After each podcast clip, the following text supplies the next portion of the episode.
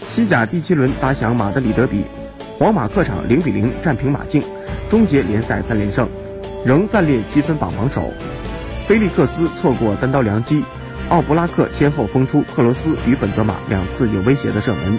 皇马连续五年联赛客战马竞保持不败，两胜三平。自马竞迁入大都会球场后，皇马做客三战一胜两平，保持不败。齐达内执教皇马第八场德比，总战绩两胜五平两负。西蒙尼执教西甲二百九十五场，平坎塔托雷并列西甲南美主帅排名榜第七。